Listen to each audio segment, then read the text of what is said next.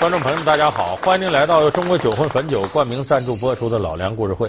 今天呢，我们给大家说一位武侠小说的巨匠，他的名字叫古龙。古龙本名啊叫熊耀华。我估计电视机前愿意看武侠小说的人呢，你要说你没看过古龙的书，恐怕你不能算个武侠小说迷。为什么呢？因为在我们熟知的武侠小说世界里啊，有两座并峙的高峰，一座是金庸，一座是古龙。有人说金庸正，古龙邪。金庸是大侠，古龙是浪子。金庸要是剑，堂堂正正很高贵；古龙就是刀，别出奇峰，比较诡异。所以说，两个人这种不同风格，也构成了武侠小说一个非常璀璨的世界。那么，我们说金庸正正在哪儿呢？你看他笔下的大侠，这个人物如果要是邪派的，那么他基本上就给他定格了。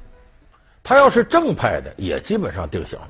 我们看像萧峰这样的大侠，咱们大家看《天龙八部》，从头到尾慷慨激昂，为国为民；像郭靖这样的大侠，他的价值观是不会有所改变的，堂堂正正。但是古龙笔下的，即使是正面人物，也是正中带有三分邪，邪中总有七分正。因为他笔下的所谓的正面的大侠，也都有一些。在正派的价值观看来，好像是缺点的东西。比方说，他笔底的大侠有两大爱好，一个是酒，一个是女人，其实就是酒和色。你看李寻欢、小李飞刀好喝酒，哎，沈浪好喝酒，楚留香好喝酒，陆小凤好喝酒。而这里边他们身边的感情世界，你像这李寻欢，又是孙小红啊，又是林诗音的，又是林仙儿的。沈浪呢，有朱七七、白飞飞等等。那楚留香不用说了，楚留香身边的女人都够上一次《非诚勿扰》节目的，一灭灯得二十四盏灯。所以就是说，古龙笔下的大侠呢，好像跟酒和女人呢有不解之缘。少了这两样呢，就构不成古龙的武侠世界。那么很多人说呀，说这个书里的人物啊，往往就有作者的影子。那么说这个古龙是不是也一辈子离不开酒和女人呢？咱们今天先给大伙说说古龙和酒的缘分。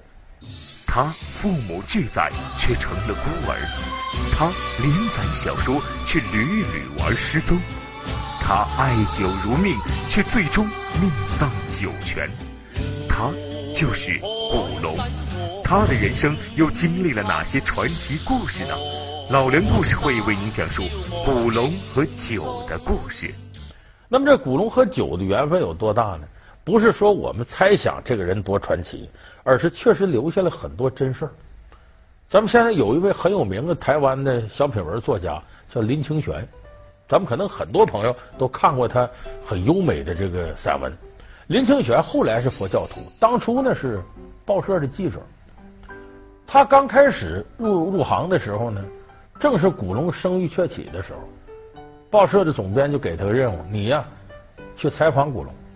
林清玄很忐忑的就到了古龙的家，说：“你来了，你干嘛？报社的采访我行，但我有个条件，拿俩脸盆出来，这么大的脸盆放那儿，说干嘛呢？桌子底下把这个酒瓶端上来，打开晃，打开晃，一会儿功夫，俩脸盆倒满了。来，你陪我把这两盆干进去，我就让你采访。你为啥我都当，就把林清玄给叫到这儿了。”他为了完成任务，来吧，年轻啊，一闷头的喷他，一口没喝下去，缓了好几口喝下去了。喝下去之后，古龙说还行，好样的，行，你采访我吧，你问什么我都答。那些酒下去还能采访？这林清玄把录音笔一打开，这脑袋嗡一声，靠到那儿不省人事了，足足在古龙家睡了一天，第二天才醒。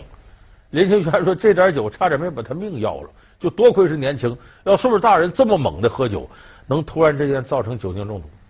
所以你就从这事儿就看出来，古龙对这酒得好到什么程度。哎，就是你跟他交往，酒就是一个标准。就如果你不好这个，咱可能就没共同语言。说古龙怎么这么愿意喝酒呢？这个大凡后天呢，成癖的习惯，往往都和你小时候的经历有直接关系。”古龙这样好喝酒，和他小时候经历密切相关。古龙对外很多人都以为他是个孤儿，没听古龙提过他父亲母亲。可是后来才知道呢，古龙他父亲母亲呢，还好好在着呢。说古龙怎么不提他爸爸呢？后来又怎么被发现的呢？古龙成名以后有一年，突然间台湾有一家报纸登了一个寻人启事，说徐耀华是我儿子，我现在生病了，够呛了，我想见我儿子一面。这时候他这些朋友才知道，感情你有爸爸，你爸爸还在，那你为什么不认呢？这时候古龙才跟大伙说出道理。他小的时候啊，本来他父母呢在一块挺和谐，他爸爸呢叫熊飞，是干嘛的？笔名东方客，写过武侠小说，所以你看古龙写武侠小说，这有遗传基因，有家传。说后来为什么父子之间怎么就不相认了呢？这是古龙读到初二的时候发生的事。他爸爸呢，外头有人了，后来就和那个第三者俩人同居了，不要他母亲了，从家里出来了。这古龙这个恨呢，一个是恨他自个儿爸爸，你为什么不要我，不要我妈妈？第二个他恨自个儿妈，你凭什么一天总打麻将，你不好好干家务，你留不住我爹。所以当时古龙是恨他父亲，也恨他母亲，一气之下得。我呀，不跟你们在一块儿，我离家出走。正因为是古龙啊，小时候这样的一种家庭状况，所以他恨透了他父亲。啊，后来他笔下呢就写了相关的内容。你像这个《武林外传》里边，他就提到了这一段。就你看，快活王名气那么大，武功很高，可是，在对待女人这问题上始乱终弃，跟王夫人呢生下了王玲花。后来又和白飞飞他母亲呢生下了白飞飞，结果白飞飞和王丽花作为快活王的孩子，恨透了快活王，千方百计要弄死他，甚至不惜和他同归于尽。仇人是谁？快活王是谁？快活王，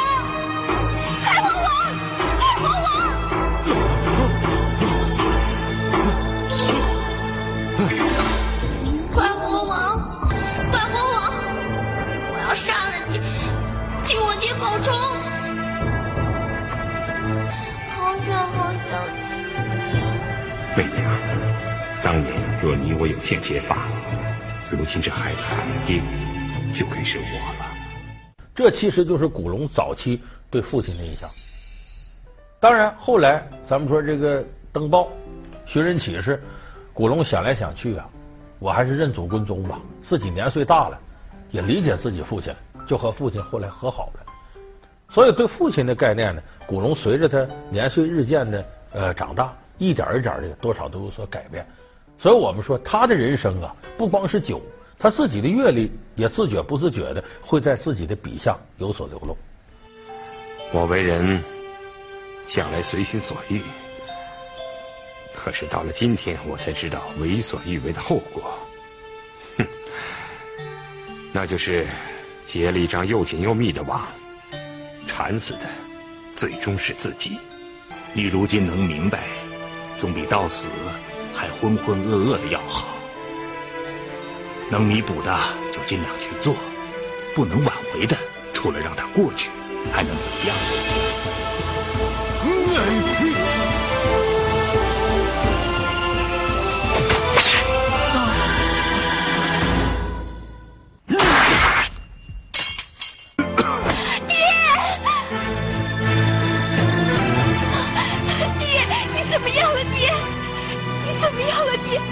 不要你死，你答应我，你答应那我们可以想见，一个孩子处于这种状态，其实就等于没人管了。让孩子自个儿待着，他干嘛去？可能有的跑网吧打游戏去，有的出去跟孩子玩去。这时候古龙花钱靠啥？混帮派。就他为什么沾上这酒瘾，就和这个有直接关系。因为这些年轻人在一块儿干什么呢？说讲哥们义气，义气是啥？一个是你有事打仗吗？我操起刀来出动，我给你给你出头去，这是讲义气。要没这事儿呢，坐着喝酒喝吧。虽然那时候古龙不会喝酒，可为了展示我讲义气，哥们儿来拿就干。你看感情深一口闷，感情浅舔一舔。那么古龙后来在他身边的人呢，也是如此，就想和古龙有点共同语言的，你得先从酒上弄起。不光前面咱们说的林清玄喝成那样，古龙还有个好朋友，咱们都认识，曾志伟。这个小矮个儿，这曾志伟当年跟古龙在一块儿就是。他为了展示咱俩这关系好，喝吧。古龙让他连干了三大杯白兰地，比较纯的白兰地。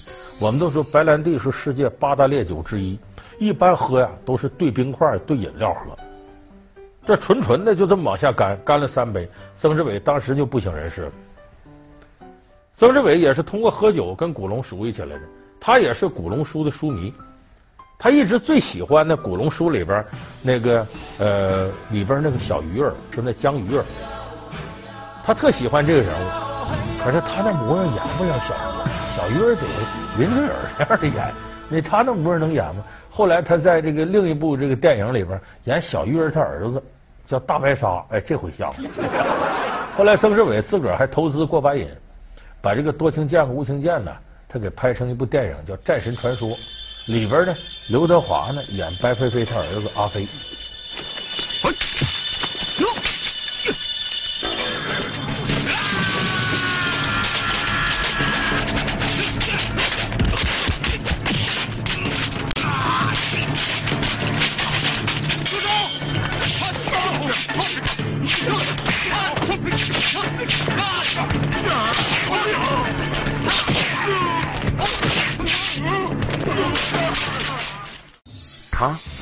父母俱在，却成了孤儿；他连载小说，却屡屡玩失踪；他爱酒如命，却最终命丧酒泉。他就是古龙。他的人生又经历了哪些传奇故事呢？老梁故事会为您讲述古龙和酒的故事。好，欢迎您回到由中国酒魂汾酒冠名赞助播出的老梁故事会。那么这个古龙呢？好喝酒，可是呢，你在学校读书的时候呢，你一点点这个开销也大，一喝上酒了，你不能人家总请你呀。那古龙得赚点钱呢，怎么赚钱呢？前面我们说混帮派那点钱那哪够啊？哎，他后来就自己的写作天分一天一天被开发出来了。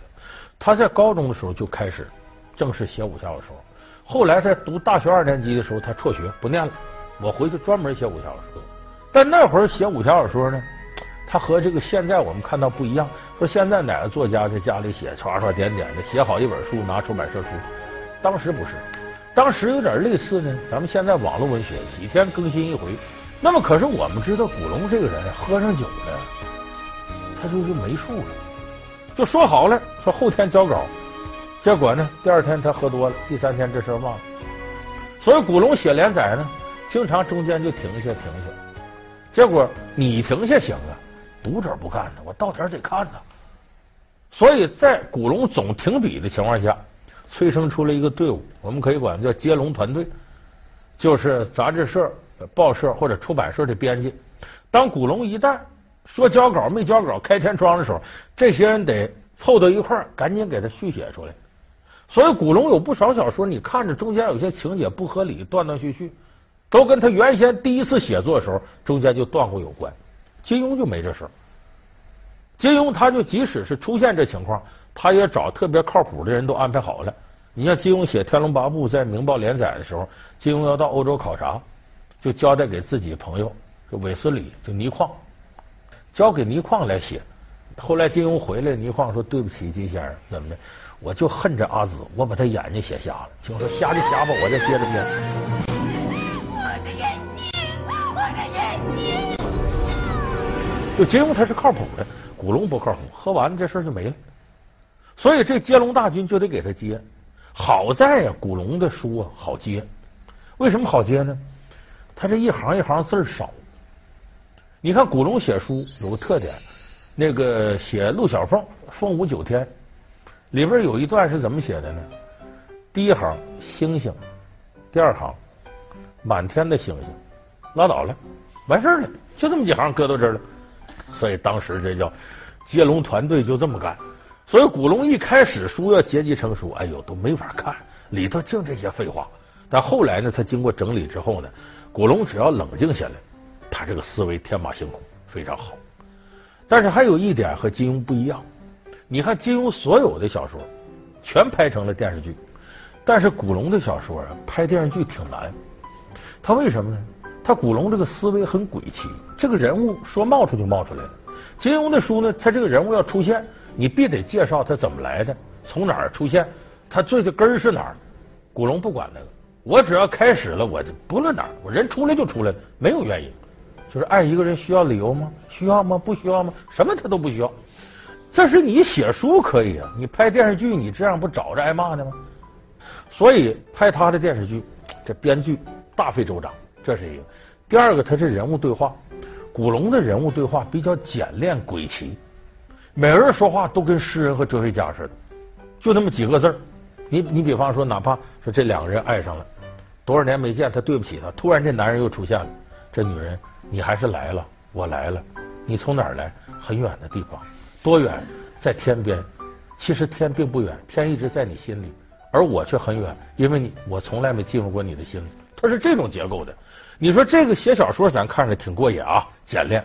你拍电视剧啊，俩人挺漂亮的。你比方说这孙俪、黄晓明往这一站，天其实并不远，我从来没走进过你的心里。你听着多别扭，这不是人话，这是你平常生活当中哪有这么说话呢？所以古龙这个书有时候拍成电视剧，嗯，挺费劲的，这是。今天晚上的夜色多美呀，啊，不是吗？人闲桂花落，夜静春山空。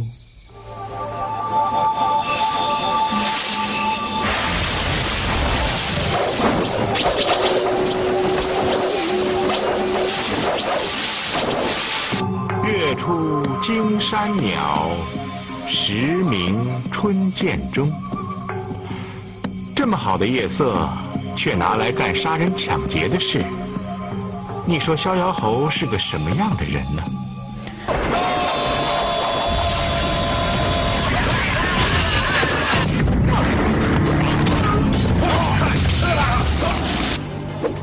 把刀给我，否则让你死无葬身之地。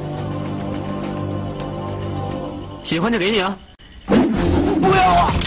哈哈哈哈！各路刀。